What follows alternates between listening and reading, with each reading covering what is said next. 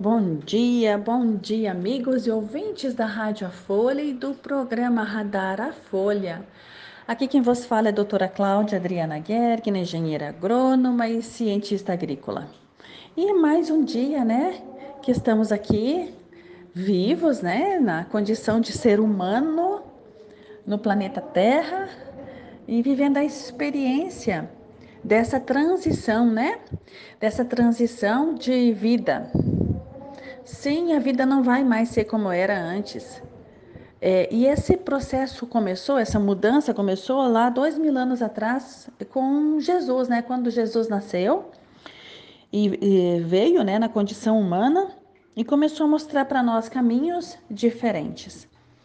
E hoje, se nós quisermos realmente fazer algo assim que a nossa vida se transforme, é só desfazer. É só fazer o que Jesus falou faz dois mil anos. Quer dizer, não foi ontem, né? Já dá tempo de a gente incorporar essa informação. E tá tudo bem, né? É, tá tudo certo. No lugar certo, do jeito certo, no dia certo, as coisas dão certo. Mas a gente vai treinando, tem que ter vontade, né? Tem que ter vontade para dizer eu quero mudar, ou tem que ter, tem que chegar numa situação mais ou menos assim, quer ver?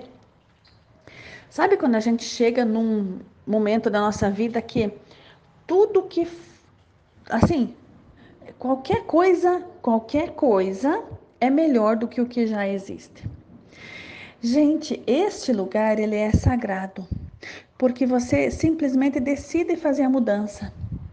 E isso está acontecendo com muitas pessoas em Não Me Toque, no Rio Grande do Sul, no Brasil e no planeta. Sim, são muitas pessoas que estão experimentando um jeito diferente de plantar, de colher, sim, de vivenciar, por exemplo, na agricultura.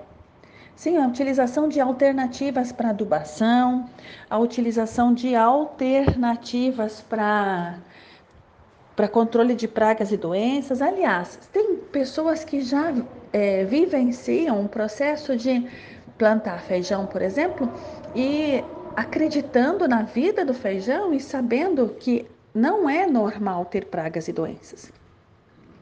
Outras pessoas multiplicam os, os uh, inimigos naturais, tanto para pragas quanto para doenças, na mata. Por isso que é importante ter a mata, né? Gente, é o nosso principal veículo de controle é, biológico, né?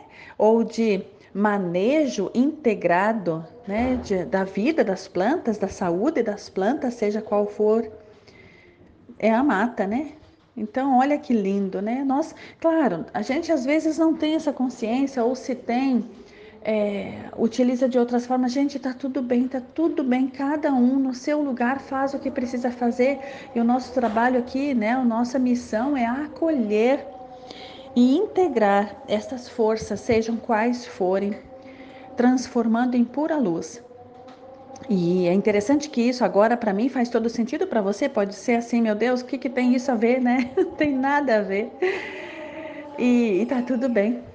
Porque nós fomos treinados a ser muito práticos, tipo assim, se eu consigo pegar, existe, se eu não consigo, não existe. Aí, presta atenção nisso que eu vou falar agora. Você respira. Você consegue pegar o ar? Não, né? Você consegue fechar o ar dentro de um recipiente, mas consegue pegar? Não. E você, sem ar, você não vive. E a gente acredita só naquilo que a gente pode pegar, né? Gente, isso é tão incrível. E a gente acostuma com isso. E começa a querer achar que o, a pessoa que está falando essas coisas é doida. E é a mais pura verdade. Na verdade, não é que a pessoa é doida. A verdade é que é que realmente a gente é, acredita em coisas que não existem e não acredita em coisas que existem. Queridos, é sempre muito, muito, muito bom falar com vocês. Obrigada pela audiência de todos e até amanhã.